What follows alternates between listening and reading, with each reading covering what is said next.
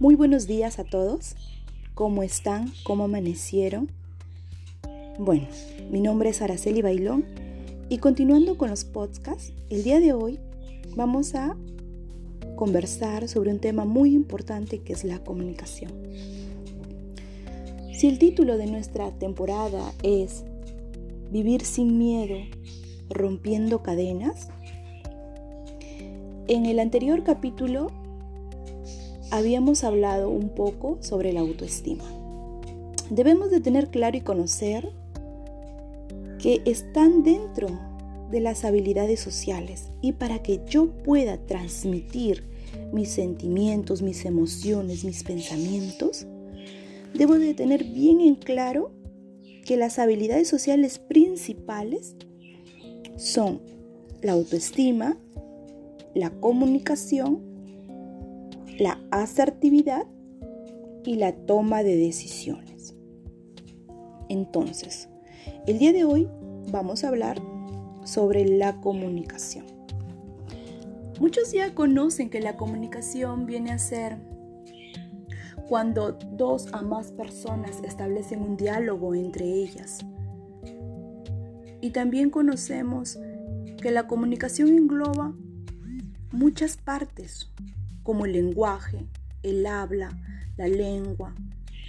Pero principalmente necesitamos el mensaje, en donde tanto el emisor envía este mensaje y el receptor es aquel que debe de recepcionar, como bien lo dice su nombre, este mensaje. Para ello, se debe de dar en un ambiente sin de repente eh, ruido, que es también parte de, de la comunicación, porque el ruido hace que no llegue el mensaje que el emisor está enviando al receptor. El canal también es muy importante porque tenemos que estar hablando en el mismo idioma, en el mismo lenguaje, por ejemplo, si yo en este momento estoy hablando en el idioma español, pues la otra persona también. Pero si es que la otra persona es francés, no me va a entender lo que yo quiero decir. Entonces, la comunicación parte desde allí. Ahora, tenemos en la comunicación un estilo pasivo, un estilo agresivo y también un estilo asertivo.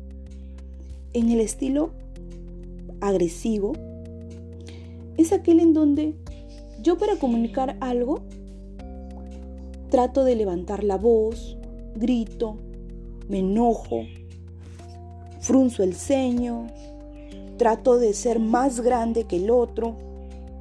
Sí, mi comportamiento es para dominar, para que me obedezcan. Yo soy la persona que ordeno, mis ideas se anteponen ante la otra persona. La comunicación pasiva es lo contrario. Soy tímido, no quiero exponer mis ideas, soy cabizbajo, mi tono de voz es suave, trato de no mirar a los ojos, si opino, nadie me tomará en cuenta, prefiero callarme antes de Quizás me vayan a, llamar la atención, vaya a pensar que soy un perdedor. Prefiero quedarme en silencio. Esa es la comunicación pasiva. Y finalmente tenemos la comunicación asertiva. Es aquella en donde yo sé expresarlo mis ideas. Es en donde yo sé en qué momento puedo decir no es utilizando un tono de voz adecuado, ni gritando ni muy bajito. La comunicación asertiva tiene que ver mucho también que yo hago respetar mis ideas, pero también respeto las ideas del otro. Sé en qué momento expresar mis ideas. También la asertividad viene a ser el uso de muchos valores.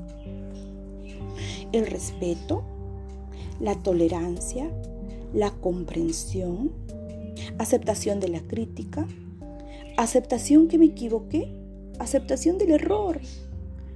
Pero debo de reconocer que cada causa que yo o que se comete, cada causa va a tener una consecuencia. Y del error debo de aprender. Y debo de ser abierto, debo de expresar lo que yo realmente siento. Espero que hayan tomado un poco de atención y no solamente haber escuchado este podcast, sino que lo pongan como parte de su día a día. En el otro segmento vamos a hablar la segunda parte de comunicación en una forma más divertida. Cuídense, nos vemos hasta el siguiente episodio.